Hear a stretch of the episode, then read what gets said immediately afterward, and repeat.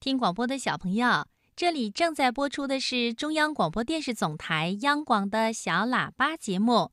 今晚在广播里陪伴小朋友的是正晶姐姐。接下来呢，又是小喇叭抱抱熊故事时间了，让我们一起来听苹果的童话故事。好听的故事听不够，好听的故事听不完。小喇叭最会讲故事，动听的故事堆成山。小喇叭好听的不得了。爸爸熊故事时间，在今晚的小喇叭抱抱熊故事时间里，正晶姐姐先要给小朋友讲童话《苹果应该属于谁》。有一棵苹果树。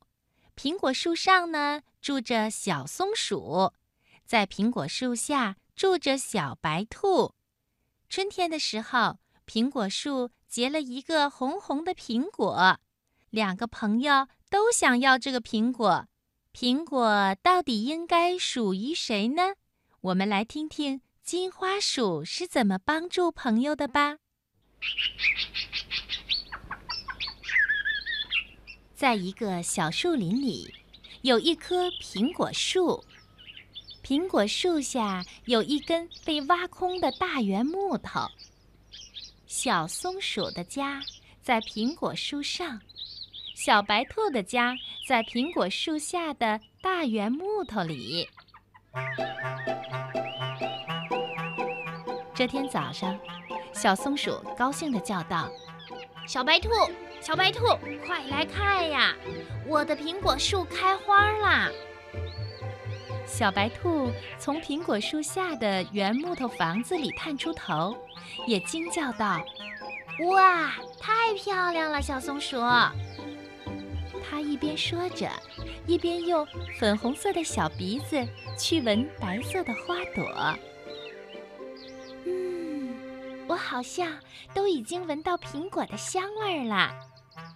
哦，太棒了！小松鼠叫道：“这是我的苹果树上结的第一个苹果。”哎，小松鼠，要过好些日子，这朵白色的花才能变成苹果呢。小白兔提醒他说。于是啊，在春天的每一个早晨，小松鼠都要盯着苹果花。看它长得怎么样了。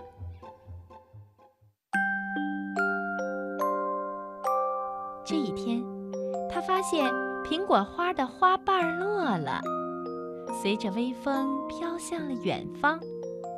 小松鼠又叫道：“小白兔，小白兔，快来看呀！我的苹果树上结了一个小小的青苹果。”这个苹果一开始就长得不错，小白兔一边说，一边盯着苹果。你看，它现在已经长得很圆啦。嗯，太让人高兴了。我呀，我都等不及看着它一点一点慢慢的长大了。可是，小松鼠。在这个苹果变成一个又大又甜的果实之前，它还会经历好多风风雨雨。小白兔又提醒小松鼠：“小松鼠啊，每天还是盯着苹果，看着它一天比一天长得更大更圆。”夏天快过去了。苹果从青绿色变成了粉红色，不久，粉红色的苹果上又出现了一片片的红色。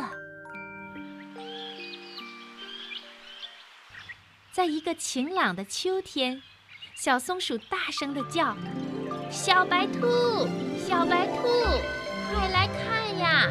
我的苹果全红了，它终于熟啦！”小白兔从树洞里伸出鼻子说：“哎呀，你说的是真的，不过还有一个小小的问题没有解决呢。”嗯，什么问题呀？小松鼠一边盯着树上的苹果，一边问：“好吧，那我就说出来吧。”小白兔说：“我们呀，我们俩必须决定这个苹果是属于谁的。”什么？这当然是我的苹果呀！小松鼠急了。嗯，它是长在我的树上的，但是苹果树是弯曲长的，而苹果呢，正好挂在我的房子上面呀。嗯，但是这个苹果是长在我住的树上的。小松鼠着急地重复着。小白兔呢，也不示弱地说：“可是它正好挂在我的房子上面。”就这样。小白兔和小松鼠你一句我一句的争吵起来，他们吵得太厉害了。他们俩没有看见一大块乌云飘过来遮住了太阳，也没有听到起风的声音，他们甚至没有注意到开始下雨了。